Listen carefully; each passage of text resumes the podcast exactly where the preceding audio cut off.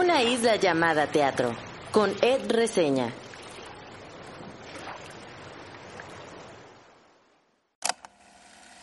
Risas, llanto, risas, incomodidad, risas, confusión, llanto, alguien duerme, alguien presta atención.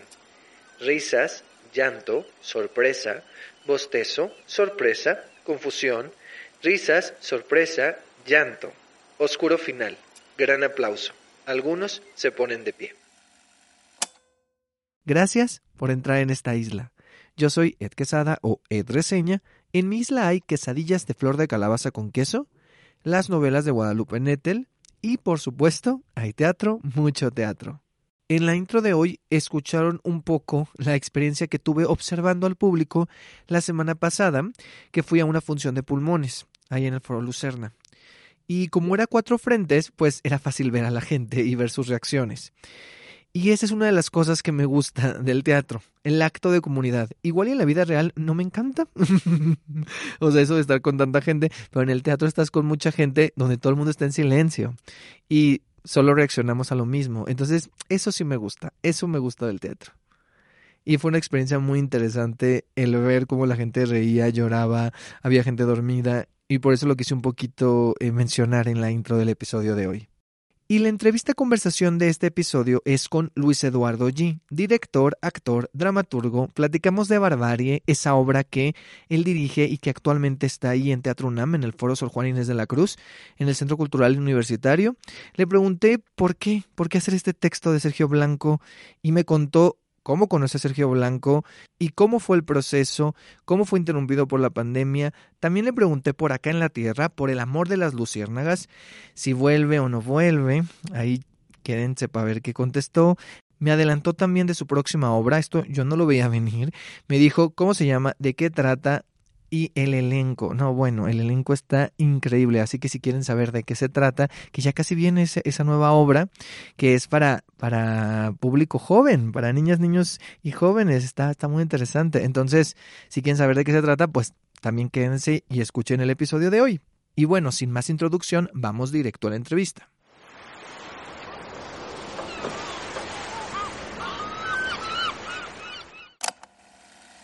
Me acuerdo de la primera vez que vi a Luis Eduardo G en un escenario.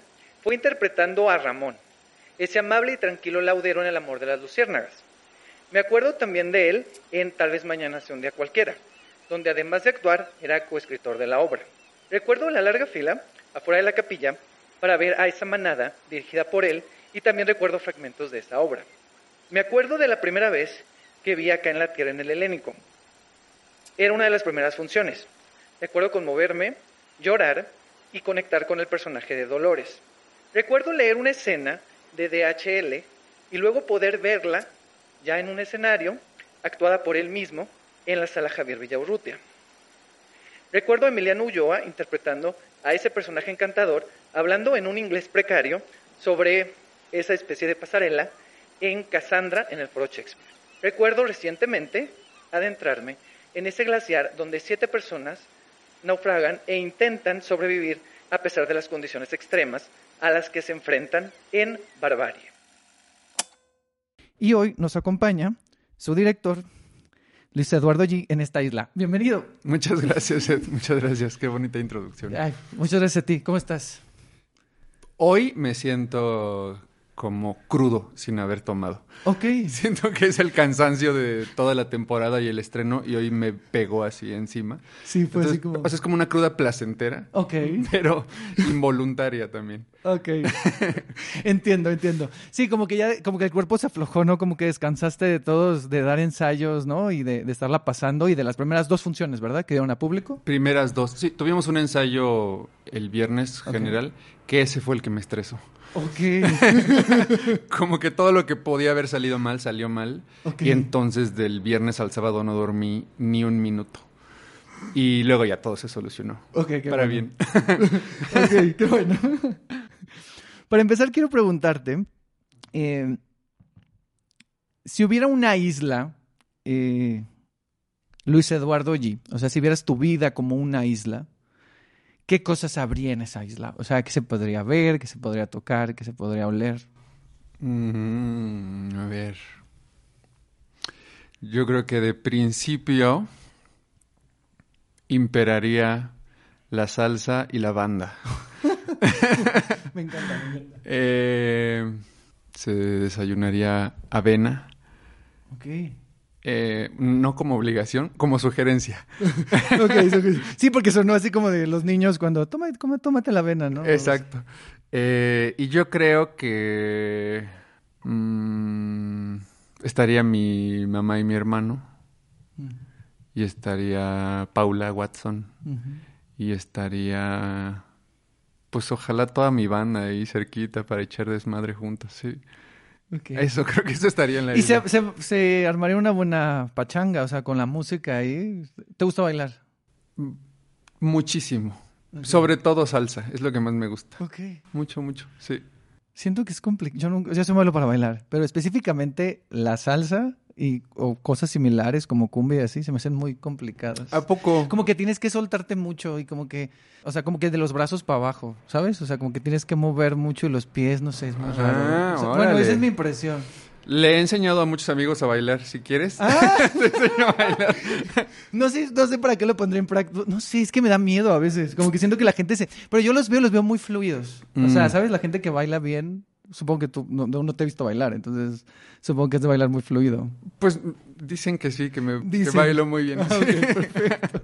Eh, imagina que no hay nadie, que no puede haber nadie más que tú en esa isla. Mm. Y tú puedes invitar a una persona para darle un paseo por tu isla. Ya sea una persona, eh, un familiar, un amigo, una amiga, eh, alguien vivo, alguien muerto, un personaje famoso, histórico, eh, a quien quieras. ¿A quién invitarías en los ojos? Es que ustedes no lo ven, pero cuando le dije a alguien, o sea, de repente se le saltaron los ojos. ¿A quién invitarías para, eh, para que fuera a tu isla y para darle un paseo? Solo un día, solo puede estar un día ahí contigo. De cualquier naturaleza. De cualquier nat- Exacto. Héctor Lavoe, ¿Quién es? el mayor cantante de salsa de la historia. Ok. Sí, es una de mis obsesiones. Ok. Entonces reviviría a Héctor Lavoe y le diría, "Eh, casi todo se trata de ti. Uy, qué padre. Ok. Muy bien. Ok. Mu- Muy, de salsa empezando este episodio, me encanta. Sí, sí, Y ahora vamos a adentrarnos, te quiero hacer una dinámica, ya entrando un poco más en barbarie. sí. Algo que me gusta, que me gustó mucho de Barbarie fue al inicio, eh, que hay una, hay una escena que es una especie como de prólogo, siento yo, que es cuando los personajes entran y están viendo un cuadro, y siento que también sirve para establecer las relaciones entre ellos, y ellos están observando este, este cuadro, eh, que según yo se llama, o lo que leí en el programa de mano es El mar de hielo o El naufragio de la esperanza. Así es. Y entonces, eh, utilizando la imagen del cuadro, vamos a hacer una dinámica donde yo te voy a decir una palabra y tú tienes como que con esa palabra describirme una imagen como Ay, si fuera Dios. un cuadro. Ok. ¿Ok? No es un examen, ¿eh? Porque te como Ay, Dios. Ah, venga, venga. Descri- o sea, a partir de la palabra Sí, que a me partir de la palabra tú describes una imagen concreta, Ok, ¿va? O lo que te vaya surgiendo, pero Sí. que sea como una imagen, como un cuadro, ¿no? Sí. Va. a ver. Fragilidad. Una persona en problemas. Frío. Eh, alguien temblando. Bestia. Alguien o algo que no se distingue del todo. Ok. Belleza. Mm, un patio con sol y un gato dormido ahí. Muy bien. Sobrevivir. Todas y todos haciendo lo que podemos. Violencia. Alguien caminando y chocando contra la pared, sabiendo que va a chocar contra la pared. Ok. Y por último, humanidad. Alguien pintando un cuadro. Muy bien. Ok, muy bien, muy bien. Y bueno, ya entrando en Barbarie. Sí. eh, Barbarie es una obra de Sergio Blanco, es Sí. un dramaturgo franco-uruguayo, que en México se conoce porque últimamente se han montado varias cosas de él, Tebas Land, La ira de Narciso, Cassandra, que tú la dirigiste en el Foro Shakespeare. Y es una obra que actualmente se presenta, eh, bueno, para la gente que nos escucha, en el Foro Sor Juan Inés de la Cruz, de jueves a domingo, eh, ahí en Teatro UNAM, en el Centro Cultural. Y algo que se me hace muy interesante de esto, de, de Barbarie, y que quiero empezar con eso, es que eh, creo que la gente aquí en México, bueno, en Ciudad de México ubica mucho Tebas Land y La ira de Narciso, y las dos son autoficciones, o sea, son autoficciones de Sergio Blanco donde él se pone de alguna manera a sí mismo ahí, pero Barbarie no lo es. Entonces, siento que había gente como que incluso me tocó estar en el público como que decían, ah, o sea, como que pensaban que iban como un poco a lo mismo. Y es como, siento que es muy diferente y es anterior a esta etapa, ¿no? O sea, eh, Barbarie la escribió antes. Entonces, eh, para la gente que no sabe un poquito de qué va Barbarie, de qué va la historia de Barbarie. Eh, así en términos anecdóticos, de siete personas que naufragan en el Ártico y al enfrentarse a esas situaciones que puede detonar ese paisaje, comienzan a suceder cosas detonadas por esas mismas personas, detonadas por el entorno, detonadas por la combinación de esas personas y el entorno. Pero eso, en términos anecdóticos, siete personas que quedan varadas en el Ártico. Yo cuando la cuando leí la sinopsis y cuando la mm, cuando, porque me gusta leer la sinopsis antes de verlas, entonces la leí y dije, ah, ok, ya sé más o menos. Y cuando la leí, cuando le estaba viendo la obra, me recordó un poquito a El Señor de las Moscas. Mm. No sé si ubicas el, el libro y bueno, es una película. O sea, como un poquito eso. Y también a esta película que es- creo que fue del año pasado, que estuvo nominada al Oscar, El Triángulo de la Tristeza. Claro. O sea, como que me recordó un poco, claro, desde otro lugar totalmente diferente, pero me Ujú. recordó un poco de esas, histo- de esas historias. Mm, Tengo una pregunta que es, o sea, me da la duda de por qué este texto. O sea, por qué, ¿cómo llegaste a él y por qué dijiste, ah, vamos a hacerlo? Se conectan las dos respuestas. De- llegué a ese texto por Sergio Blanco. Él y yo nos conocimos como en el 2016 o 17, por ahí así, coincidimos en una Semana Internacional de la Dramaturgia en Monterrey. Ahí nos conocimos, eh, nos llevamos bien. Jaime Chabot tenía el plan de producir Cassandra. Y entonces me dieron a leer el texto de Cassandra porque yo era un posible intérprete de Ah. Cassandra. Nunca se hizo, me quedé muy enamorado del texto, me quedé enamorado de la mente de Sergio y luego le dije, güey, mándame textos, no sé si así. Entonces me compartió algunos de sus textos y en eso llegué a Barbarie.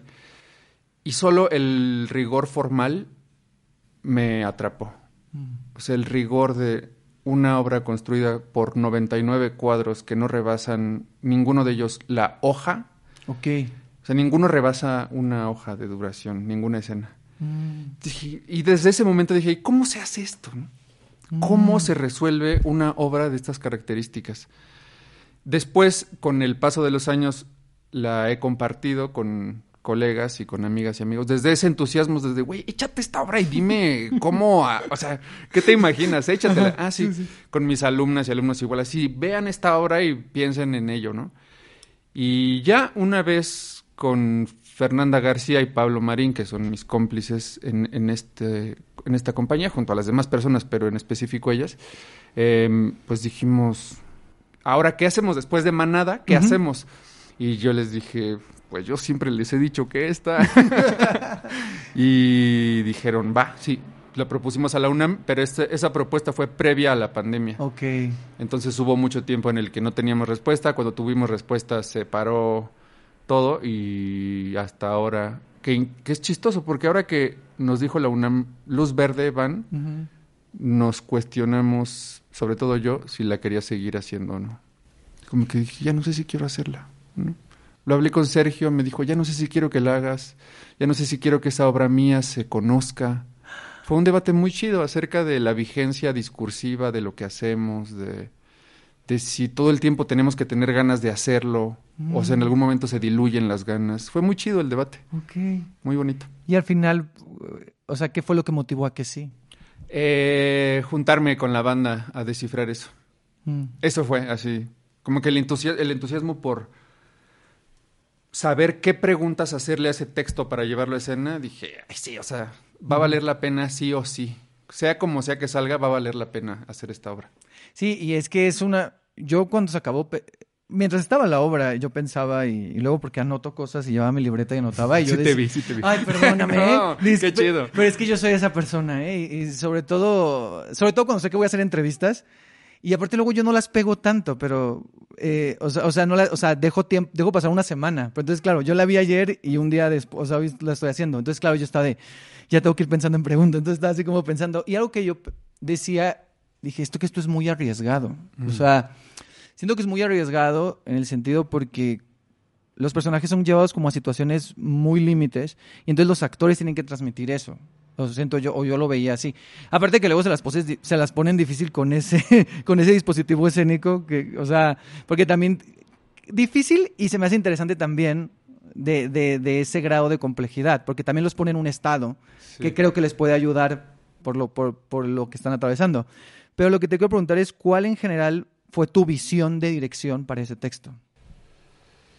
Eh, tiene que ver con muchas cosas, con términos de producción, con términos logísticos y con términos actorales.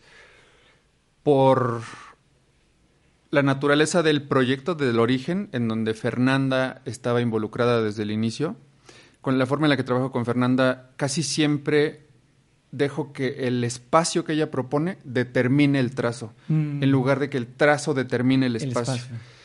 En este caso quiso sumar a Sergio, a Sergio López Vigueras, que también es un chidazo, Sí. eh, porque la propuesta era que entre las dos cabezas hicieran las tres cosas, espacio, iluminación y vestuario, para que tuvieran una conversación Sí, entre las tres, ¿no? Y en ese sentido, mm, antes que lo actoral fue reuniones con Sergio y con Fernanda para decir qué necesitamos espacialmente para esto. Y primero que nos guste, porque si no, qué hueva hacerlo. Primero Sí, que sí, nos sí. guste. Llegamos a eso, lo fuimos complejizando, ya sabiendo si podíamos sa- salir de un lado, tener una entrada, así como ya haciendo preguntas concretas. Y luego ya llegué con esa certeza al día uno con el elenco. Ok. O sea, en la primera junta lectura eh, les presentamos en una pantalla el diseño escenográfico en tercera dimensión. Les dijimos, así va a ser el espacio, estas son las dimensiones. Desde el día uno va a estar trazado en el piso este espacio. Vi fotos de los ensayos y se veía el trazo de los, de los escalones. Ajá. Y entonces, según eso, ya fue clavarme con, con el elenco en una especie de... mm, como de antinaturaleza. Es decir, siento que en la formación actoral y en la forma en la que hacemos teatro aquí en México tenemos una... Nos recargamos mucho en quién soy, de dónde vengo y hacia dónde voy, qué quiere el personaje, que está dicho en palabras en el texto. Y aquí no hay nada de eso. O sea, no se sabe quién es quién, cuántos años tiene nadie, si son amigos o no, qué quieren, no se sabe nada. Entonces era ir inventándonos todo eso y dar, dándole sentido a las palabras. Y llegábamos al güey, veíamos otra escena y decíamos, no, es que eso ya no es, regresémonos, hagamos otra teoría. Plac, plac. O sea, fue fascinante en términos actorales porque nada estaba escrito. Es decir, como que no existen los personajes en la obra. Pero sí tiene nombre, ¿no? Tienen nombre. Pero no hay. Pero, por ejemplo, si hay una. O sea, se está, las- lo, lo que pasa al principio sí viene en el texto, ¿verdad? O sea, la escena de ellos viendo el cuadro. O eso como. Viene mm, en el texto acomodado de otra manera. Ok. Sergio lo pone como soliloquios. O sea, de hecho dice en la descripción de la obra 99 cuadros y 7 soliloquios. Ok. Entonces, cada tanto, eh, digamos casi en una división episódica, viene un soliloquio, que es una descripción de alguien mirando ese cuadro en Ah, una sala del museo. Y ya, pero están aislados. Aquí la propuesta que les hice fue juntemos todos en un solo momento para generar un antecedente común. Justo, justo, justo, justo, justo. Y por ejemplo, las relaciones que se establecen entre los personajes ahí al principio, esas tú te las inventaste. Las fuimos descubriendo y otras sí están intuidas y propuestas desde el texto. Sí, porque hay unas que sí, sí, son obvias, ¿no? Sí. Bueno, no tantas, pero por lo menos un par, ¿no? Un par sí, pero todavía le exprimimos más esas alianzas, como que decíamos, no, sí, las llevamos hasta ese extremo. Ok, no, ajá. Pero de forma explícita, el texto no dice nada. Eso está chidísimo. Ok. Sí, sí, sí. O sea, nada eh, de los personajes. Ajá. Pero, por ejemplo, de la, como, o sea, como de acotaciones de las acciones, Nada. nada, puro nada. diálogo. Puro diálogo. Ok. Las únicas indicaciones que tienen son de temperatura. Ok. O sea, tal día, tantos grados. Tal- Que justo eso es, y mira, se conecta con la siguiente pregunta. Eso me gustó. O sea, yo al final salí y dije, sí, me dio frío. O sea, yo sentía, Eh. o sea, yo sentía esa atmósfera de, de, de frío y también cómo iba aumentando. O sea, cómo iba aumentando en ellos. Y algo que me gustó mucho de la iluminación fue que creo que solo pasa una vez, creo que no vuelve a pasar, que hay como algo azul, o sea, porque cre- creo que a lo mejor se puede ir al cliché de, ah, hace frío, pues que todo sea azul, ¿no? Y creo, y hay un momento que es muy fuerte que incluso todo es más luminoso y más blanco, o sea, y como que de repente, y dije, me está dando más frío, o sea, es como muy interesante eh, esta atmósfera que crearon. ¿No? O sea, a mí yo lo, yo lo percibí así y cómo va aumentando y cómo les va afectando a ellos. Sí, en ese sentido, nada más para abonar, eh, creo que lo gozoso haciéndolo y viéndolo es el ejercicio de la imaginación, porque decíamos en el proceso, nadie aquí sabe cuánto son menos 25 grados, güey. O sea, nadie, no sabemos. No sabemos cuántos son menos nada. O sea, aquí en la Ciudad de México nunca se... O sea, cuando hace 5 grados ya nos estamos... Sí, no, no, la- sí. Yo vengo del desierto, entonces ahí hace más frío y ahí se baja de cero y entonces aquí llega a 5 y sube, baja a 5 y hace frío, sube a 20 y hace calor. Entonces, o sea, sí, como dices, no estaban acostumbrados y que fue un proceso de imaginación de decir cómo sería ese frío, ¿no? Por completo, sí, por completo. Y en ese sentido, la iluminación siempre dijimos, va a ser una pieza clave. Nos, nos preguntamos, ¿y qué pedo? ¿Es de esas épocas del año donde es pura noche o es puro día? Decíamos, no, pero si es el, el hemisferio, entonces el sol no pega de arriba, sino pega de lado. Entonces, ¿cómo tendría que ser la iluminación? Miles de preguntas nos hicimos al respecto. Y el texto no está ubicado en una época, ¿verdad? O sea, no Mm, menciona... Digo, no. el, el texto es como de 2009-2010, ¿no? Creo. Más o menos, creo que lo escribió por ahí. Pero, pero no especifica en el texto como tal de esto se ubica en tal época. Mm, Mm. Nada. Pues es más como atem- más atemporal. Sí, no, en serio es diálogo absoluto. Absoluto. Ajá. Y justo algo que se me hace complejo es que física, o sea, conforme la obra plantea que estos personajes también de alguna forma se van transformando por las por las o sea, por las cuestiones del clima, pero también por el hambre, porque la comida escasea, no voy a decir mucho para no spoilear, pero a lo que voy es de que físicamente, o sea, se ve un deterioro y, y emocionalmente también. Claro. Entonces, ¿cómo fue trabajar eso si no hay tantos antecedentes? O sea, o sea, ¿cómo fue trabajar? ¿Trabajaban como en más en laboratorios o tú uno por uno? ¿O cómo fue esta cuestión de más en colectivo o más uno por uno? ¿O cómo fue el desarrollo de esos personajes que, como dices, casi no hay en el texto? Hace rato que dije que la dirección fue de distintos lados, ya no llegué a la logística. El pedo es que no teníamos tiempo. O sea, esa banda ocupada. Bueno, es que es un elenco, para, para empezar es un elenco muy conocido por ti, con el que tú ya has trabajado y actuado, dirigido muchas cosas, y es un elenco que yo cuando lo vi dije, ah, caramba, qué, qué elenco, y, y todos están como en muchas cosas, ¿no? Entonces, ¿y cómo fue esa logística entonces? Un infierno. un infierno. Porque agendar unos ensayos era muy difícil y además es una obra que no podía, de la cual no podíamos prescindir de nadie. O sea, teníamos que tener todos los ensayos equipo completo. No había forma de trabajar por escenas. Y entonces fue... No nos daba tiempo de laboratoriar. Mm, Era texto en, mem- mem- o sea, texto en sus cabezas. Trazo sugerido. mm, Vamos articulándolo y en el fluir de la cosa vamos descubriendo las relaciones. mm. Porque no hay forma de teorizar. Además de que no había tiempo, no había forma. Decíamos, pues, ¿a qué, o sea, ¿qué le preguntamos? Si no, no hay forma de saberlo hasta estar haciéndolo. Mm. Fue fascinante. Ok. Porque no teníamos tiempo, además. Pero eso lo hicimos en mes y medio. En mes y medio. Sí. Wow. wow. Y es una obra muy difícil. A, a- a mí se me hace muy difícil por hacia dónde llegan los personajes y lo que tienen que hacer en algún Mm. momento. O sea, más allá de lo que tienen que hacer los personajes en la historia, sino los actores lo que tienen que hacer y que eso tiene que estar prolongado en tiempo. O sea, es como de, te pasó algo y no es como que te pasó en el momento. Estás cargando con la consecuencia de lo que te pasó. ¿Sí me Sí. explico? Entonces es, es ver ese progreso de algo que te pasó. No estoy especificando qué, pero me imagino que tú te imaginas a qué Sí, estoy sí, diciendo, sí. ¿no? Entonces es como eso, o sea, cómo transmites esa emoción de que eso está continuando. ¿Sí, sí me explico? O sea, sí. Además, en algo tan fragmentado. Ajá, Sí, exacto. sí. También fue un ejercicio de absoluta confianza, ¿eh? O sea, claro, desde la cercanía o intimidad de ser tan amigas y tan amigos, yo decía, güey, confiemos. Yo, mi trabajo es confiar en ustedes. Ustedes confíen en mí y vamos haciéndolo, porque no había forma. Ok. y ya entrando en los temas de la obra, hay algo que eh, justo se habla mucho de, de ellos quedan ahí náufragos, entonces están como, ¿qué hacemos, no? Esperamos, caminamos, nos vamos, pero están estas placas, pero son frágiles y no soportan tantas personas. Entonces, yo me quedé pensando en que la obra, y justo por eso la palabra del inicio, eh, empezar con fragilidad. Siento que es una obra que sí habla de la fragilidad de la vida, pero también habla de la fragilidad de los límites del ser humano. O sea, qué tan fácil podemos pasar de un límite a otro. O sea, ¿qué, con qué tan poquito o con qué, mm, o sea, o que con, qué tan mucho podemos eh, perder nuestra humanidad, ¿no? Y pasar como del, del, del humano a la bestia, ¿no? O sea, siento yo que también trata de eso, o sea, de esta cuestión como de qué tan fácil se pueden...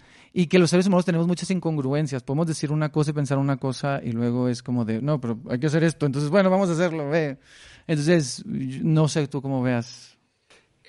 Es, ahí siento que nos podríamos gastar 10 horas de Ok, podcast. pero date, date, No, date, date. Es que ese era el debate mayor, ¿no? ¿Qué es la humanidad y qué es la barbarie?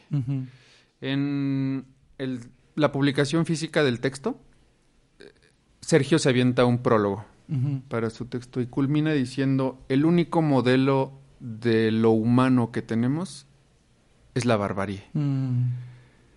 Y en esa en ese choque de lógicas está lo que somos, que es justo lo que dices, creo, ¿no? En, en todo el tiempo estamos en medio y según lo que pase, nos recargamos hacia un lado y nos recargamos hacia el otro. Pero estando de un lado, solo observamos el otro lado. ¿no? Si, si, yo me recargo en lo humano, lo sofisticado, entonces estoy juzgando lo bárbaro. Y si me pongo en lo bárbaro, no, como es una cosa muy chida. Sí, sí, sí. Justo eso que dices, de ponerte de un lado y juzgar el otro, tiene que ver con mi siguiente pregunta y tiene que ver con algo que yo lo llevé fuera de barbarie, ¿eh? me lo llevé a otro terreno, pero se me hizo muy interesante. Sí. Porque es pensar que en la actualidad, a veces, eh, las personas podemos juzgar a otras personas de violentos, ¿no? O sea, esta cuestión de la cancelación o de la violencia, como decir, ah, tú hiciste esto, y entonces, pero no cuestionar a veces que nosotros también tenemos ciertas violencias o hacemos ciertos actos que también pueden ser violentos. ¿Qué pasa en la obra? Hay un momento donde ustedes hicieron eso, pero ustedes hicieron eso. Y entonces en la vida real también, o sea, en la, en la vida real y hablando de las redes sociales, Ajá. o sea, siento que pasa mucho también esto como de, alguien publica algo y es como de, ah, tú hiciste esto y entonces va y, y yo publico algo de, tú por qué hiciste esto y te señalo. Y entonces hay como, como toda, claro, en barbarie está llevado a un extremo, pero siento que para mí las redes sociales es como un, un campo de batalla donde también se ve esto, o sea, estas cuestiones de la humanidad y la barbarie. No, no sé tú qué pienses al respecto. Que sí, o sea, estoy por completo de acuerdo contigo. Es un despedacerío ahí en redes sociales. Y creo que la manera de defenderse es atacar. ¿No? Si te sientes, si me siento atacado, ah, pues te ataco más. O sea, el pedo es como quién puede ser más feroz Sí. y, ma- y tener mayor violencia para acabar con tu argumento. Sí, no, por completo. ¿Cuál es tu experiencia en redes sociales? ¿Eres de los que se queda callado, de los que habla? Disfruto mucho Twitter por las discusiones y la vehemencia que detona. Mm, detesto Instagram. Ok. Me parece obscena la exposición, Ok. Aunque participo de ella porque luego hay una contradicción que allí hace el rato nos clavamos con otras tesituras. Pues un poco la profesión te exige usarlo, ¿no? O sea, que es una de las Sí, crueldades de sí. este pedo. Y Facebook se me hace la más buena onda. ¿Sí? Sí. Como que ahí puedes subir gatitos y luego aventarte un odio a la América y Sí, sí, no sí. pasa nada. Sí, y memes, y son también como más de como de, luego mucha gente sube como fotos familiares de sus vacaciones y cosas así. Porque siento que en Instagram es más posado ese rollo y en Facebook es un poco más como, ay, aquí hice esto y ya, ¿no? Sí. O sea, como que varía más. Y ahorita que mencionaste lo de, lo de, quiero entrar en ese tema un poquito, lo de que por el, por lo que te dedicas, por la actuación, o sea, esto de, no, ten tus redes activas o ten tu Instagram, ¿no? Y pon tus fotos tu de book y cosas así, ¿no? Donde te veas con la luz y la... Este, yo hablé un poco pasándole barbarie a las redes sociales, pero también lo pensaba un poco en la actuación. O sea, en el, en el, en el medio de la actuación, eh, en el cine, en la televisión, no sé si en el teatro se dé tanto, supongo que también, pero siento que a veces puede ser un poco hostil por esta idea de competir, ¿no? Por ejemplo, en los castings, ¿no? O sea, están compitiendo todos por un, por un personaje en una serie, o por, no sé, o por en una película, o sí, o sea, esta idea, o de quién, te- o por ejemplo, esto de que, de que cuando para ciertos casting actores han contado de que es como de, ah, no, me piden que tenga tantos, me preguntan cuántos seguidores tengo, cosas así. O sea, ¿tú cómo lo vives esto? O sea, ¿realmente si crees que sea como un ambiente también, así como en redes de que, de que se atacan y así, de que también suceda en, en- en la actuación en estos medios? Mm, sí, pero solo hablaré de cómo lo vivo yo. Sí, claro, claro, no, no, no es como algo general, más bien es a partir de tu experiencia. Mm, bueno, empezaré diciendo que lo padezco mucho. Ok. Lo padezco. Me parece una de las formas de la crueldad más grandes, pero autoinfligida. Ok. Es decir, siento que la esta cosa que ahorita decís, la competencia, es como un fantasma. Es decir, no existe, pero actuamos como si existiera. Es como que da miedo algo que no existe. Y entonces Mm. entra pavor por una presencia que no está presente. Como eso, lo fantasmal. así, ahí hay un fantasma, no ruidos en la habitación. ¡Ah! ¡Ay! Todo el mundo entra en pánico, pero en realidad no hay nada. Mm, Es un fantasma. Y siento que esa es la competencia entre la banda actoral, mm. que no existe porque solo hay un personaje, no podemos competir por un personaje de todo el Mm. mundo. A alguien se lo darán y chido, está bien que se la den a una persona, no podemos tener todos los personajes todos.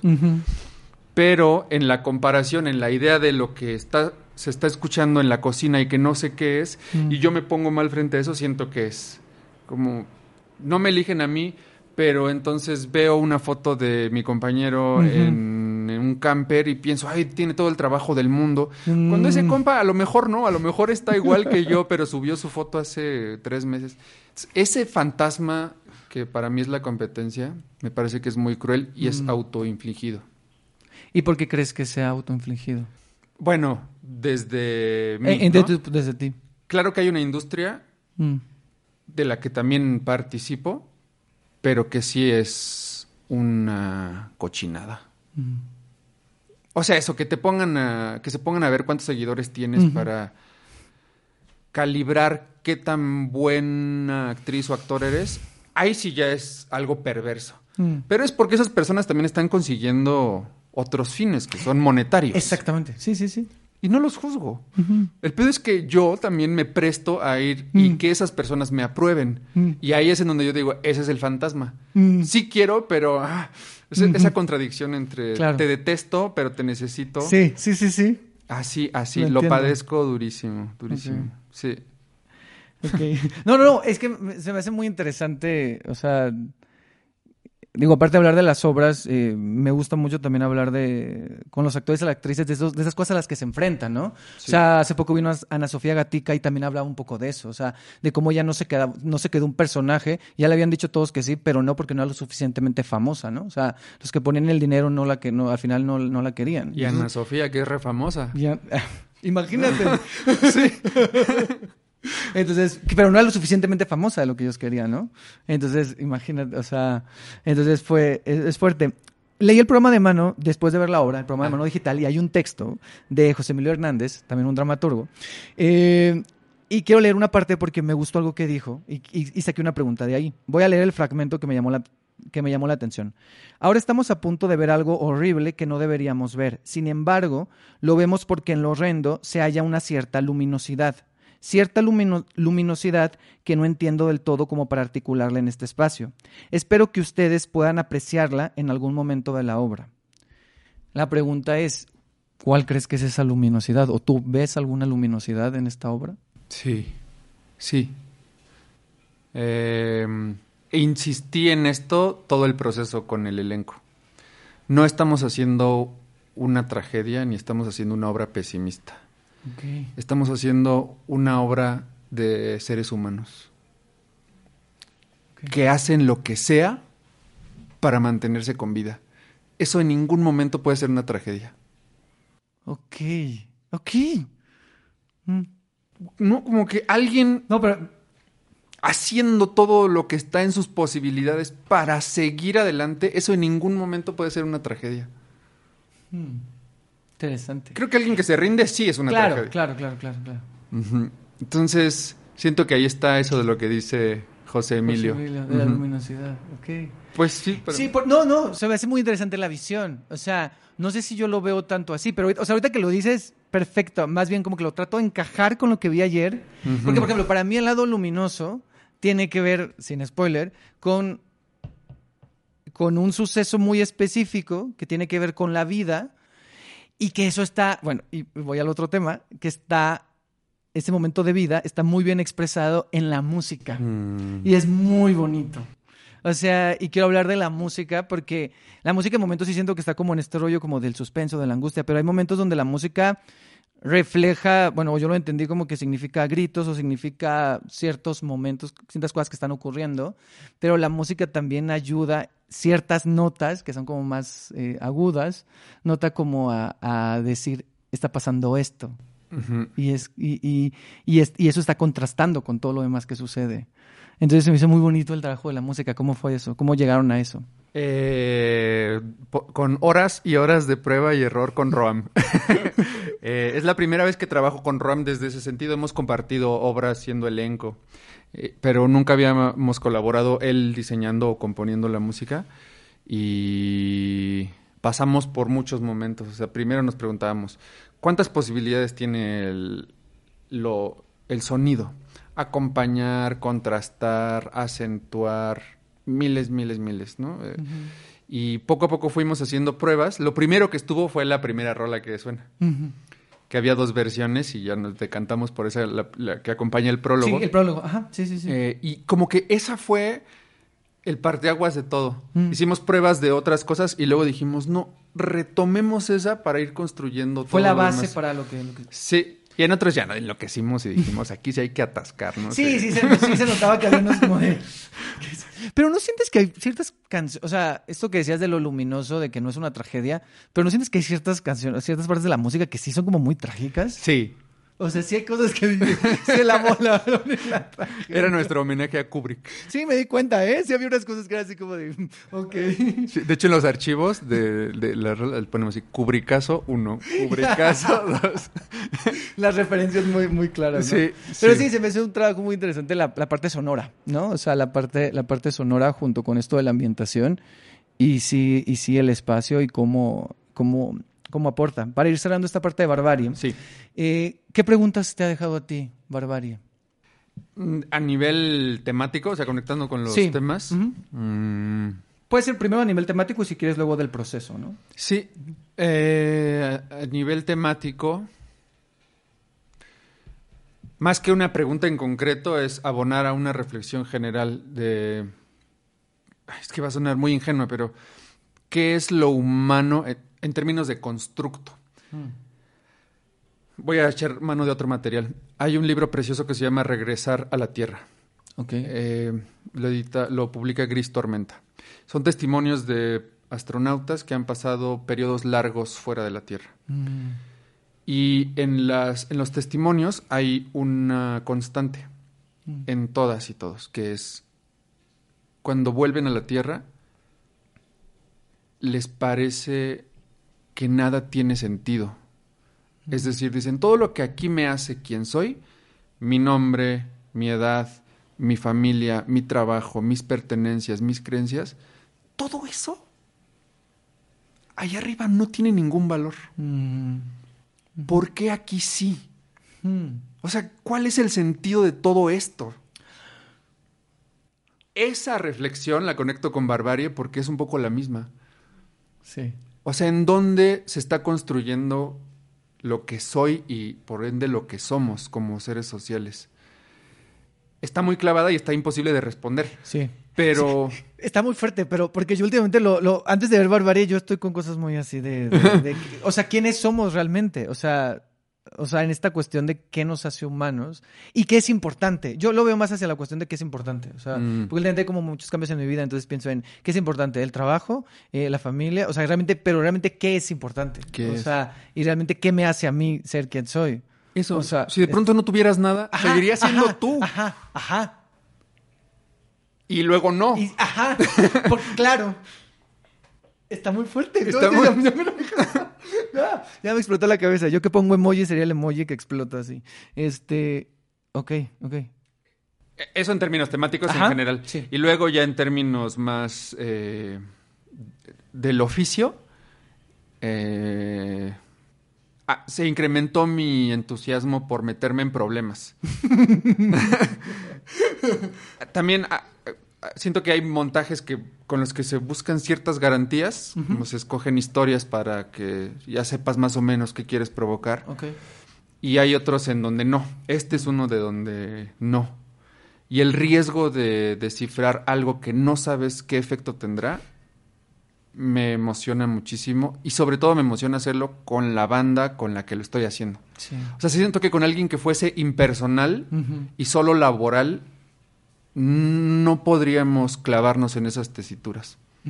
Sí, no, no, o sea, se siente, eh, se siente que hay un equipo ahí que está, que confían uno en el otro, ¿no? O sea, por lo menos lo que yo veo en escena de- de- del equipo del elenco, ¿no?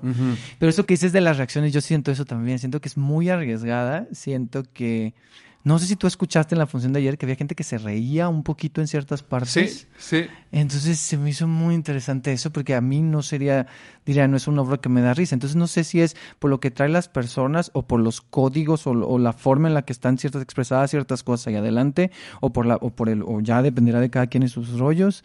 Entonces se me hizo muy interesante eso porque yo no me lo hubiera esperado y no fueron tantas, pero sí fueron eh, algunas y se me hizo interesante eso. Sí, sí, sí. También estamos observando eso. Ya voy a ventanear a mi carnal el Hamlet. Pero justo trae un debate, o sea, durante todo esto, yo le decía, Ham, esto, esto, ¿no? Porque claro, él es muy bueno haciendo comedia. Y entonces tiene muy alimentadas sus reacciones desde el código cómico. Y entonces aquí era, Ham, hiciste esto. Ah, sí. Y esto, te fuiste a la... Ah, sí. da, da". Y me decía, dime, dime, güey. Bueno, no y no tienes quiero". a varios que tienen, vienen muy de la comedia. O sea, yo siento que él, que Ricardo también de repente te- se va como a la, a la comedia de repente. Pareciera que no, pero Sofía también de repente ha hecho varias cosas así como medio que pueden ser, o sea, no sé, viene un poco de Julieta tiene la culpa, que aunque no es una, pues sí es una comedia.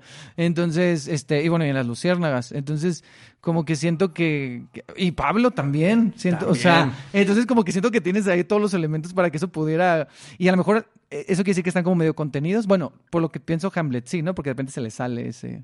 Sobre todo está atento, porque no solo porque lo exija la obra y porque sea un acuerdo, sino porque él mismo no quiere echar mano de esas herramientas que ya tiene dominadas mm. para descifrar. Descifrarse otra vez en el mismo tono. Dice, no, quiero hacer algo, o sea, quiero descubrirme en otro tono actoral.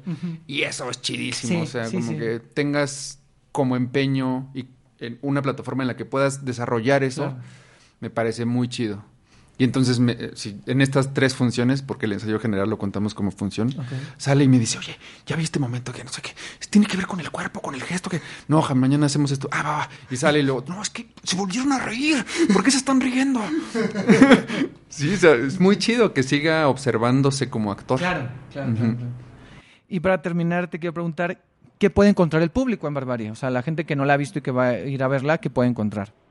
Ay, qué difícil pregunta, es como, sí, como vender algo, ¿no? Sí, Eh, eh, eh, esta, siempre la hago al final, un poco, sí es una especie de vender, pero dila como te... No pienses que es una publicidad, que puede que sí. Ah, Voy a irme por la tangente sin irme por ella. Va, a ver, eh, lo he pensado. Cuando estoy haciendo, escribiendo, actuando, dirigiendo las obras, siempre pienso en mi hipotética interlocución, es decir, a quién me gustaría que le emocionara esta obra. Ok. Llevo mucho tiempo ocupando a mi familia de, para esa hipótesis. Ok. Por ejemplo, acá en la Tierra, todo el tiempo se le escribía a mi sobrino. Todo el tiempo. Y en esta en específico, eh, las decisiones tomadas apelaban mucho a mi hermano. Mi hermano es dos años mayor que yo, es financiero, no tiene ninguna relación con el teatro, no le interesa realmente. Y no se lo reprocho, ¿no? Pues Sí, como claro. a mí no me interesa, yo qué sé, que no me interesa, ni sé que no me interesa tan, no me interesa que Que no, no, sé. sabes qué es esa... Y entonces, para responder a tu pregunta, mm, creo que ahora que mi hermano fue y que salió muy emocionado, Ah. la respuesta es, se van a poder encontrar con una obra con la que se pueden emocionar. Que no les exige ningún compromiso ni ningún conocimiento previo para poder emocionarse frente a lo que están viendo. Muy bien. Eso. Si a mi hermano le emocionó, digo, a cualquiera le puede emocionar este pedo. Ok. Sí. Va. Ajá. Está muy bien, está muy bien, ¿eh? Está, está perfecto, ok. Bueno, entonces Barbarie se presenta de jueves a domingo en el Foro Sor Juan Inés de la Cruz. Hasta el 27 de agosto van a tener un, un recesito y regresan del 14 de septiembre al 14 de octubre. Eso. ¿Verdad? Sí. Va. Y los cuesta 30 pesos por si quieren ir. Digo, es un foro chiquito, pero pues pueden intentarlo. Y si no, pues está 150. Muy bien los demás días. Entonces, para que puedan ir. Y quiero pasar eh, de Barbarie a una dinámica que se llama lo fácil y lo difícil. Entonces, yo te digo, eh, la idea es contestarlo brevemente. Yo te digo una obra de las, que, de las tuyas, donde hayas actuado, escrito o dirigido, y tú me dices qué fue lo fácil y qué fue lo difícil. ¿Qué fue lo fácil de esa De obra? hacer de esa Ah, obra. ¿y ¿Qué, qué es lo fácil y qué, lo es lo difícil? Uno de cada cosa. Sí. Va. Sí. O sea, de cada obra, qué fue lo fácil y qué fue lo difícil. Ay, Diosito. ¿Va? Siento que es como un examen, no es examen. Este, Me da miedo ventanear a la banda. Ah, No, no es cierto, no es hazlo, cierto. hazlo, hazlo, hazlo. Si tienes que ventanear a una- un compañero o compañera, compañera, hazlo, hazlo. hazlo. Va, va. O a un director que dirige, ah, ¿cierto? Eh, lo fácil y lo difícil de DHL. Lo fácil, Ricardo Rodríguez. Lo difícil, eh, es que no hubo nada difícil en Ah. DHL, pero ¿O lo no tan fácil? Bueno, Ricardo Rodríguez es el director de...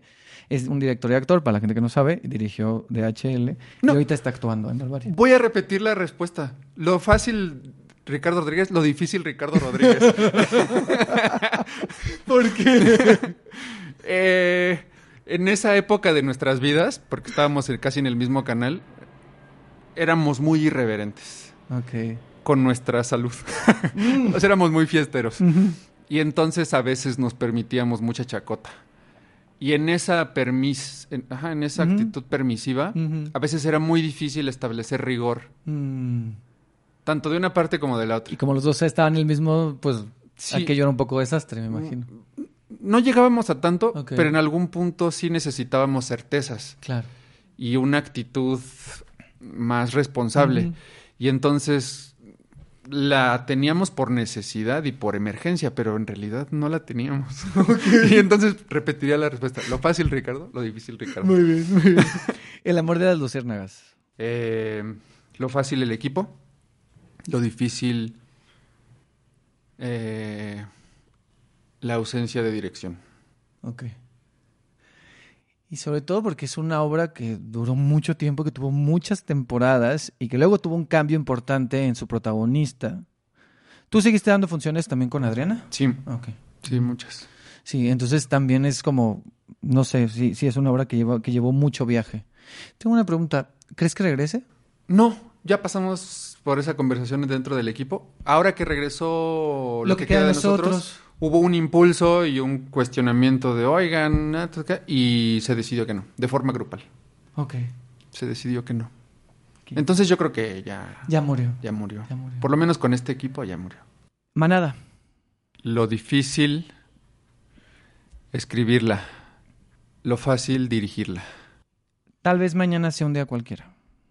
Lo difícil, el proceso. Ok.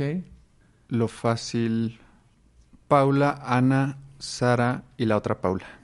Mm. Ellas fueron lo fácil. Lo difícil, el proceso. Sí. ¿Cuál otra Paula? La, es Paula Sánchez Navarro, la productora. Ah, ok. Ana ok. Bracho, Paula Sí, Sánchez sí, es verdad, Navarro. Dani y Paula. Sí, claro, claro. Sí, las ubico tercera perfecto. llamada. Sí, tercera llamada, claro, claro. Bueno, y a Milo, que también. Sí, sí, sí, es verdad. Sí, es cierto. Ellos son el equipo. Y Paula Watson, que estaba increíble ahí. Me encantaba su personaje. Paula, sí. Este. En realidad todo el elenco estaba muy chido, Sí. solo que parte del elenco se integró muy tarde. Y, pero el proceso fue... Sí, que ahí Sara era la, la protagonista. Sí, sí, sí, de acuerdo. Mm, de mis favoritas. Acá en la Tierra. Lo fácil, que ahí tú la escribes. Lo fácil escribirla. No hay algo difícil en acá en la tierra, para mí. Porque tampoco estoy tan involucrado ya en la vida de la obra. Ujú. Sí, o sea, tú la soltaste, o sea, ¿cómo fue eso? ¿Fue alguien te la encargó, a ti te nació o cómo fue lo, lo de acá en la Tierra? Rebeca, Ricardo, Gibran Portela y yo Ujú. teníamos los Boca Negra. Se ha ido transformando en muchas cosas los Boca Negra, pero desde una etapa que hicimos mucho como muéganos y luego todo se fue un poco atomizando. eh, Rebeca tenía ya intenciones de dirigir algo. Y en una junta ahí de Chacota, yo ya tenía el impulso de escribir acá en la tierra. Tenía unos apuntes, siempre se lo voy a agradecer, Mariana Moyers. Mm. eh, ella me contó una anécdota que detonó toda la obra de acá en la tierra. Y se lo conté a Rebeca, le compartí mis apuntes y me dijo, esto está precioso. güey". Y entonces, pero ella quería, de hecho ya lo está haciendo, eh, dirigir cine. Fue un cortometraje, ¿no? Sí. Primero. Primero me, me hizo la propuesta de, me gusta mucho la anécdota, ¿por qué no hacemos un corto? Yo hago todo, va, me escribí el guion, ganamos el recurso, se hizo. Y no me gustó cómo quedó el guion, el corto, porque por valores de producción no se pudieron construir unos signos. Mm. Y entonces luego dijo, no, pero ya quiero hacer la obra. Le dije, va, pero ahora sí va a ser la... O sea, ahora sí respetan los signos del texto. Va, va, va. Y entonces ya escribí la obra y ya se hizo esta. Ok, muy bien. Y para escribir la obra, o sea, te basaste en la anécdota, pero eh, investigaste del tema o cómo fue, eh, por el tema que trata, o sea, me refiero, cómo fue, afron- o sea, cómo fue acercarte a ese tema. Mm, como está dicho en la obra, es decir, desde reconocer que no sé nada. Ok. Y la anécdota que me contó Mariana Moyers es, ella daba clases en un kinder.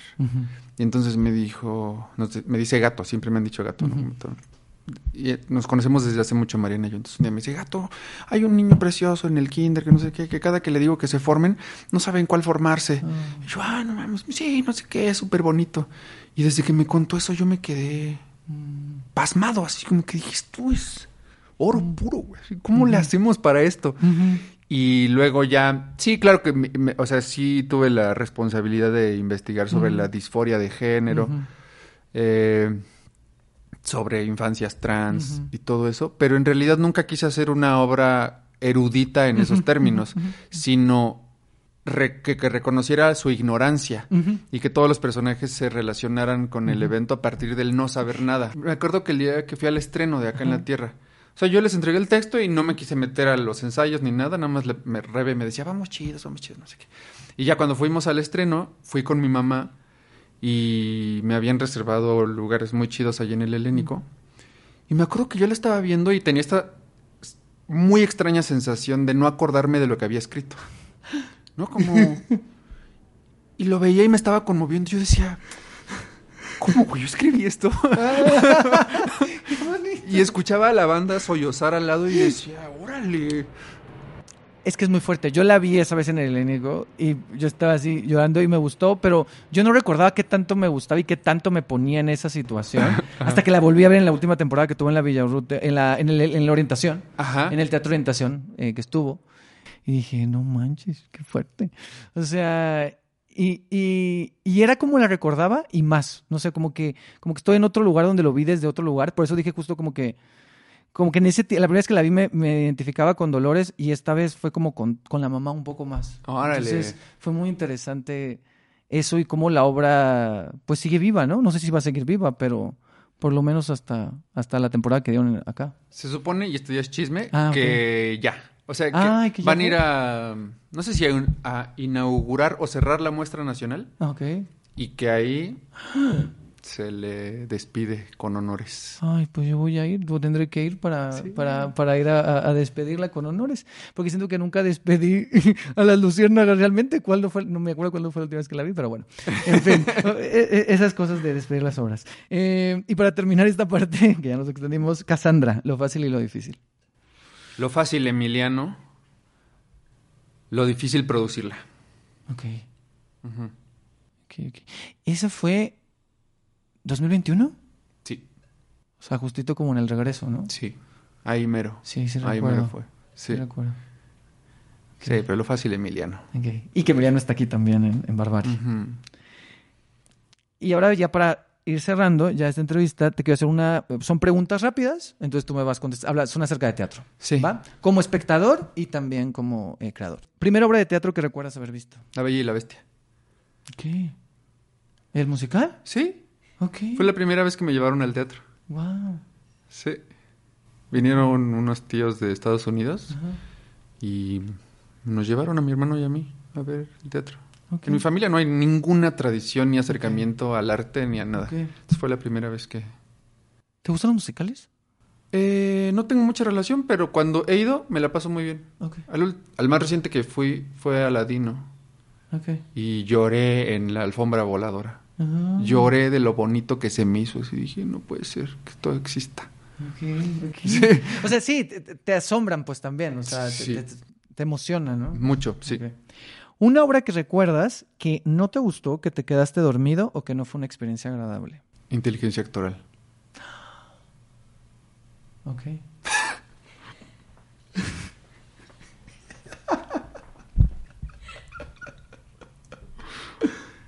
Saludos a Flavio, saludos a Diana, saludos a Roberto. Y admiro un montón la escritura de Flavio. y me parece un actorazo Roberto. Roberto iba a estar en Manada, Roberto Beck. Sí, en la temporada que, que se interrumpió por la pandemia. Sí. Iba a sustituir a Miguel Jiménez, ¿no? ¿Sí? Mm. No, Sí, ya sé. Beck me parece un actorazo. Diana también. Sí, Di- Dani y Roberto tan Sí. increíbles. Diana va a estar en la siguiente obra que voy a dirigir. En exclusiva, me encantan estas exclusivas, muy bien. Diana, y yo voy a hacer el comercial como siempre. Diana Sedano, que estuvo aquí en el podcast, en el, fue la madrina del podcast en el episodio 1, lo pueden ir a escuchar. Y ya ven que va a ser, ¿la vas a dirigir? Sí. Están Asira Abate, Paula Watson, Hamlet, Diana y Rebeca Trejo. No. Estrenamos el 30 de septiembre. Que en caso, ¿eh? Vayan, yo ya quiero ir, no sé de qué se trata, pero bueno, ya, eh, ¿dónde, puedes, puedes decir dónde va a estar? Sí, en el granero. Ok. Es texto mío para niños. Ok. ¿Qué? Espera, o sea, dijiste el, el elenco y yo dije la tragedia griega. O sea, Paula, Diana, Cira, no, va a ser una cosa súper intensa. ¿Qué? Para niños. Ajá. Se llama Toto y Pez. Son aves. Ok. Es que no me lo hubiera imaginado, o sea, es demasiada información. No Sí. lo puedo, ya quiero ir. Mañana empezamos ensayos. ¿Es en Mañana a las 4 de la tarde. Está muy divertido. Ok, va- no, no, ok. Ok, sigo en shock. Vayan, vayan. Entonces vamos a ir a ver Toto y Pez. Ok, qué, qué elenco, qué elenco, qué fuerte. Eh, ¿Obra de teatro que más veces has visto o que consideras que es tu favorita? Mm, los frutos caídos. Era un examen de la ENAT. Ok, La vi seis veces. ok, De Luisa Josefina Hernández. La dirigía Gilberto Guerrero. ok. Y me volaba la cabeza. Entonces la vi y la vi y la vi. tenías que Sí. volver y volver. Sí, sí. Sí. Sí, luego pasa eso. ¿Cuándo supiste que te... Estas ya son un poquito más larguitas, ¿eh? ¿Cuándo supiste que te querías dedicar a esto? O sea, a la actuación, a la dirección, a escribir, al teatro. A- Hasta que me convencí, quizá a la mitad de la carrera de actuación. Ok, Yo quería estudiar literatura y ciencias del lenguaje en el claustro de Sor Juana, Mm. porque nunca me he sentido muy bien entre mucha gente y entonces sabía que en la UNAM podía estudiar literatura y cosas así, pero yo no quería estar entre tanta gente. Quería el claustro de Sor Juana. Y no había las condiciones económicas en mi casa para pagar esa colegiatura. Entonces dije, bueno, no hay pedo. Eh, yo iba mucho al CNA, a los eventos gratis, al Eurojazz. Entonces un día ya no entré al concierto del Eurojazz. Mm, veo qué eventos gratuitos había. Me clavo a ver las troyanas. Me maravilla. Salgo y veo que era un examen de la Escuela Mm. Nacional. Y dije, ¿qué es esto? ¿Cómo que existe? Sí, sí, pues es una universidad pública. ¿Cómo? ¿Aquí? ¿Público? ¿Y qué, qué se estudia? No, pues actuación y escenografía. Ah, ¿y cuándo son los exámenes? Tal de... Ah, va. Fui, me dieron la última ficha, me quedé en la ENAT y yo todo el primer año de la carrera decía, ¿por qué nada más nos ponen a sudar? O sea, ¿por qué nomás nos ponen a sudar? ¿Por qué no estamos pensando? No, no usamos bancas, todo el tiempo estamos descalzos. ¿Qué pedo?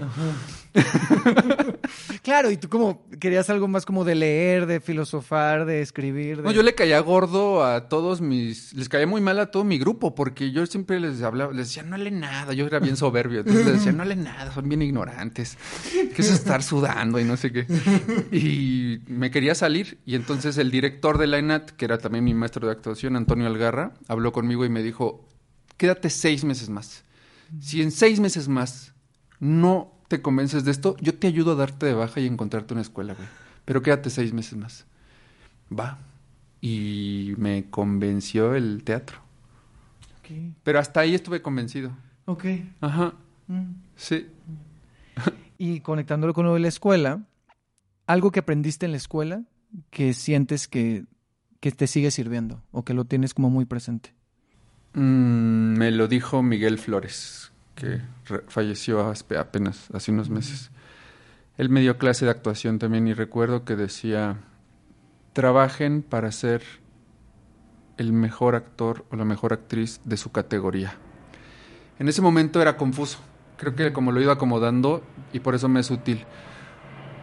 Porque yo me lo explico. Si mi categoría es actor de 36 años en la Ciudad de México que hace teatro, trabajaré para ser el mejor, lo que eso signifique, Mm. el mejor actor de esa categoría. Inmediatamente, en cuanto yo sienta que ya lo soy, inmediatamente seré el peor de la que sigue. Mm. Y tendrás que luchar por ser el Sí. mejor, seguir el siguiente escalón. Ajá. Y eso que me dijo, lo sigo pensando muy seguido. Trabaja para ser el mejor actor de tu categoría. Y luego, pues sí, accederás a otra y ya no serás el mejor. Y tendrás que seguir trabajando para... Claro.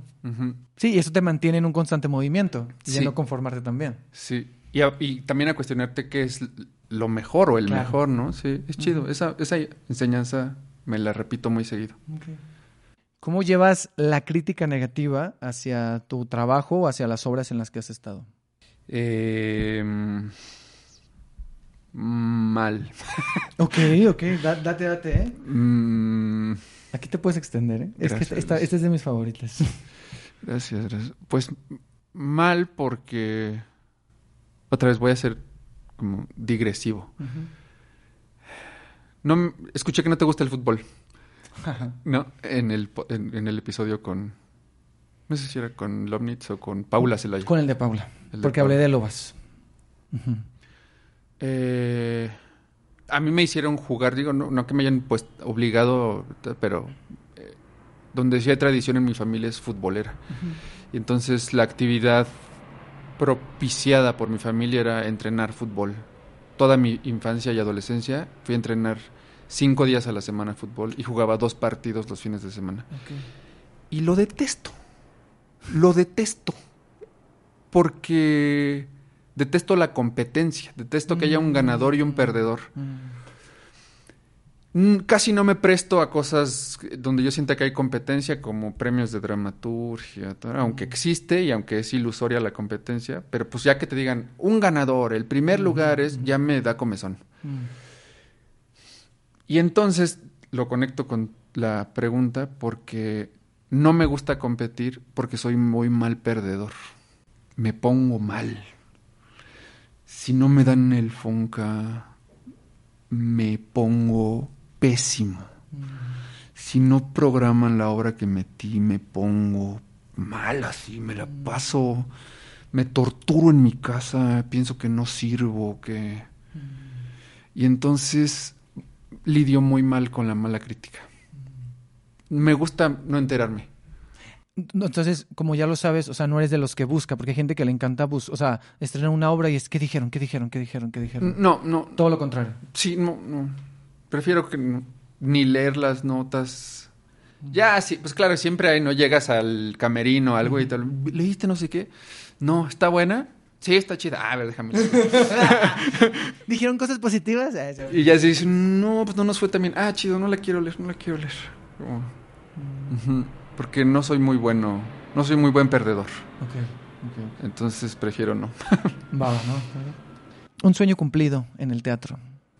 No tengo intenciones de ser cursi, pero ejercerlo de la forma en la que lo ejerzo ya me parece que es un sueño. Con mi banda. Ese es el sueño. Como hacerlo con mis amigas y amigos todo el tiempo. Doy clases en Casa Azul y les digo, mm, me sigue conmoviendo que me paguen por hacer este pedo. O sea, me conmueve que me paguen por pasar tiempo con la gente que quiero echando desmadre. Que de eso pueda vivir, ya me parece que es un sueño entero.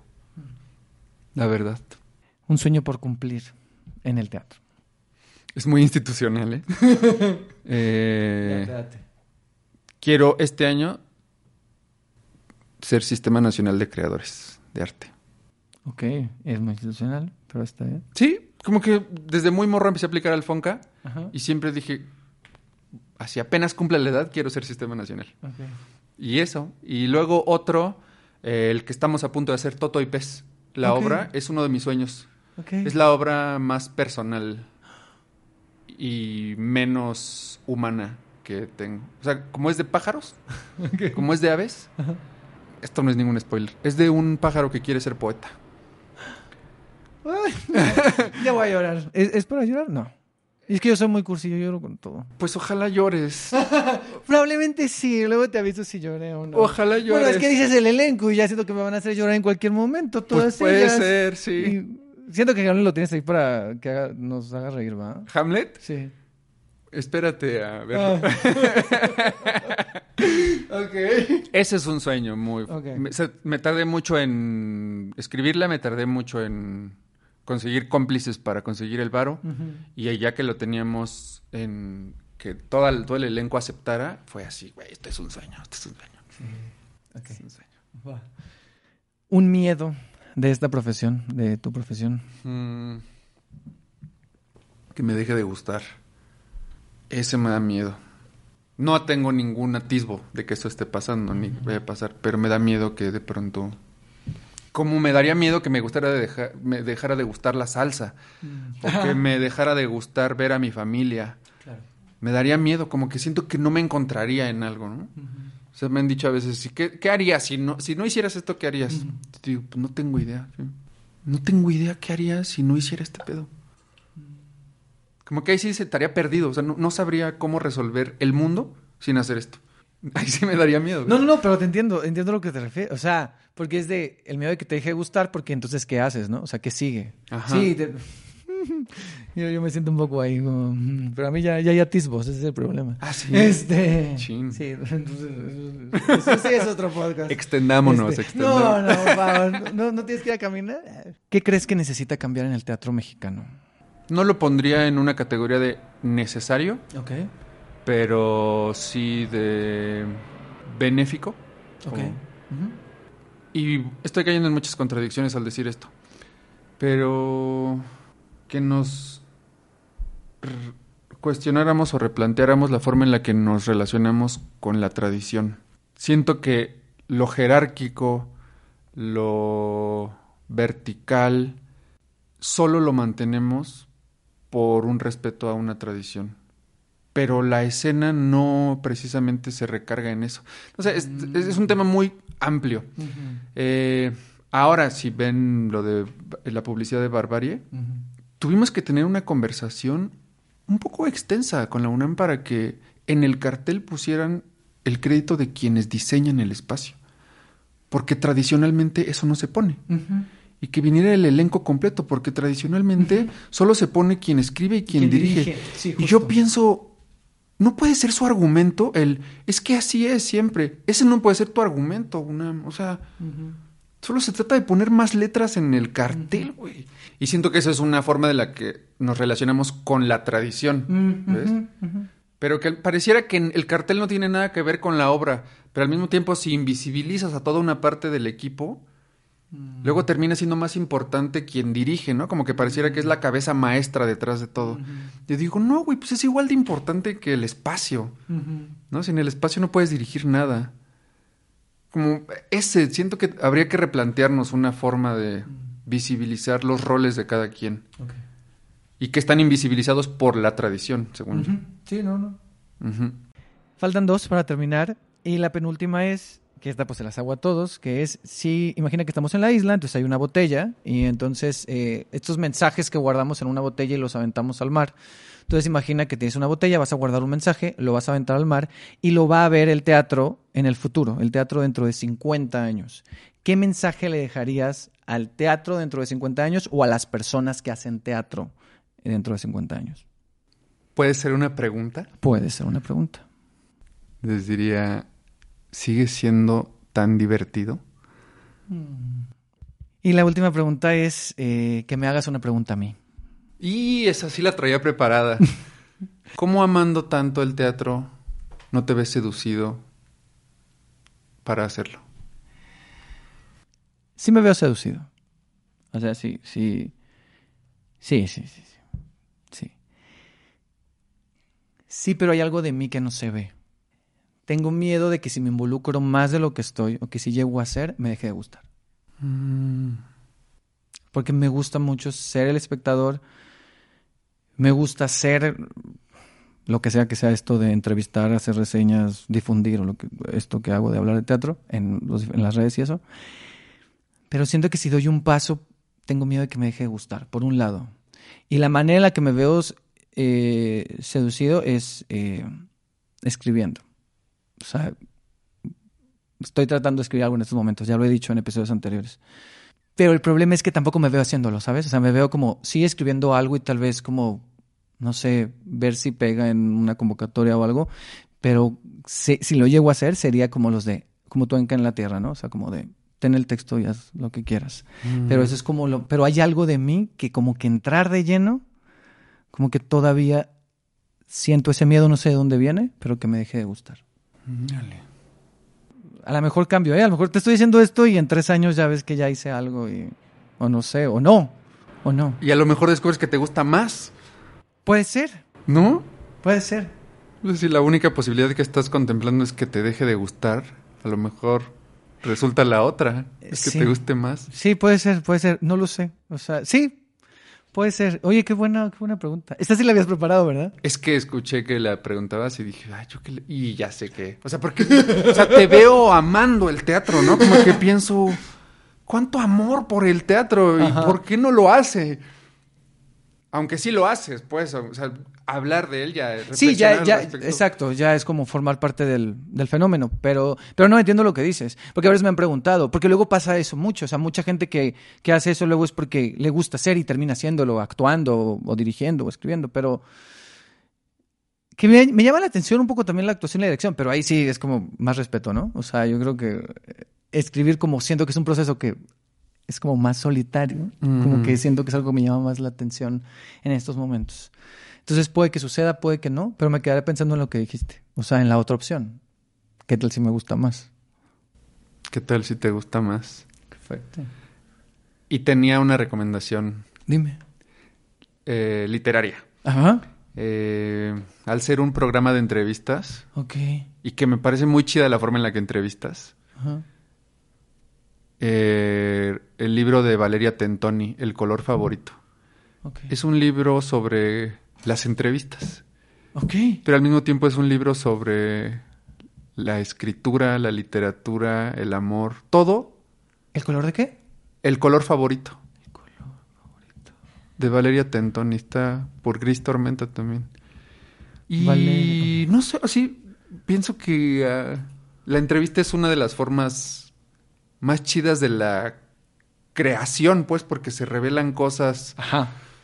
donde quien pregunta está abierto a que la respuesta lo modifique y quien responde, pues no sabe qué le van a preguntar, por lo tanto también al responder nos modificamos, ¿no? Sí, sí. Y ahí, sí, me parece muy chida la entrevista como forma de la creación. Yo opino lo mismo. O sea, yo, yo he encontrado en la entrevista, no sé si lo he dicho aquí, pero o lo he escrito o lo he dicho con amigos. Yo hubo un tiempo en que como que ya no, sentí que ya no me salía a hacer reseñas. O sea, como que no podía, como que no sabía cómo hablar de las obras en video, que es lo que hacía. Y encontré en la entrevista un medio que me encanta, o sea, algo que me encanta hacer y que me encanta tener este contacto con las personas. Y ahorita tú lo que dijiste, sí. O sea, el hecho de, por un lado, como entrevistador, eh, de alguna forma sí tener el control y una estructura, pero a la vez saber que eso se puede deshacer, depende de lo que la persona te diga. Claro.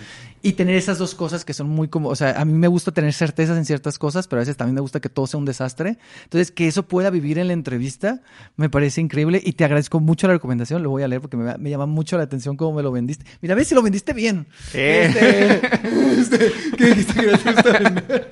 Lo vendiste. Ya te vendí un libro. Ya me vendiste un libro, yo, yo lo voy a ir a buscar. Espérate, el color favorito, ¿cómo se llama la autora? Valeria Tentoni, Valeria, Valeria Tentoni. Lo estoy anotando porque luego a mí se me olvidan las cosas.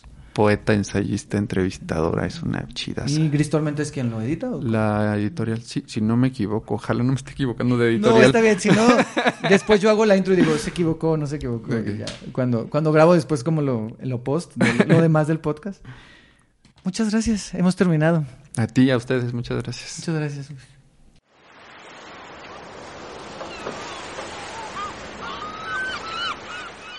Gracias, Luis Eduardo G, por pasarte por la isla, por tu recomendación del libro. Ya lo pedí. En estos días me va a llegar. Y sí, si era de Gris Tormenta, estabas en lo correcto.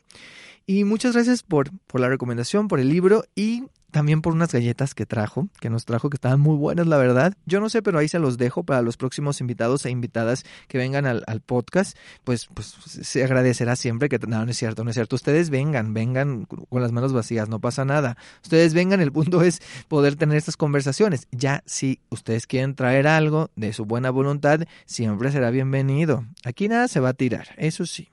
Y si es comida, menos. Y recuerden que pueden ver Barbarie de jueves a domingo en el Foro Sor Juan Inés de la Cruz en el Centro Cultural Universitario hasta el 27 de agosto, pero van a regresar del 14 de septiembre al 14 de octubre. Entonces ahí están las fechas para que las tomen en cuenta y recuerden que los jueves está a 30 pesos para que vayan. Y otra opción de Teatro UNAM que también pueden ver y que les recomiendo es Pieza en Proceso, pero ese está en el Teatro Santa Catarina, ahí en Coyoacán. Y si quieren saber más de esta obra, pues vayan a suscribirse a Ed Recomienda, el newsletter de Ed Reseña, donde cada semana recomiendo tres obras para ver el fin de semana o la siguiente semana. Entonces es muy fácil. Ustedes se suscriben en edresena.substack.com. Subst Substack es S-U-B-S-T-A-C-K, Substack, edresena.substack.com. Y ahí les va a pedir un correo y pues les le dan su correo electrónico, no vamos a hacer nada con él, no pasa nada, y ahí cada semana les van a llegar mis recomendaciones. Entonces, esta semana, pues hablé ahí un poquito de pieza en proceso, de Joy Robota y también de otra obra. Entonces, eh, chequen, chequen, va- vayan a suscribirse pues para que puedan checar. Y también si quieren más información y más conversación alrededor de teatro, pues síganme en mis redes, arroba RCN Teatro en Instagram y en Twitter o X o X o como le quieran decir. Eh, y como arroba RCN-teatro en TikTok. Es momento de despedirnos y dejar esta isla. Gracias por haber estado aquí. Nos escuchamos en un próximo episodio. Y si no, de seguro, nos vemos en el teatro. Bye. Es momento de dejar la isla, pero cada vez que vayas al teatro volverás a ella. Y si no, nos vemos aquí en un próximo episodio. Había una isla, pequeña isla, es un refugio, un escondite, una isla que nos aísla o nos conecta, ya lo sabré.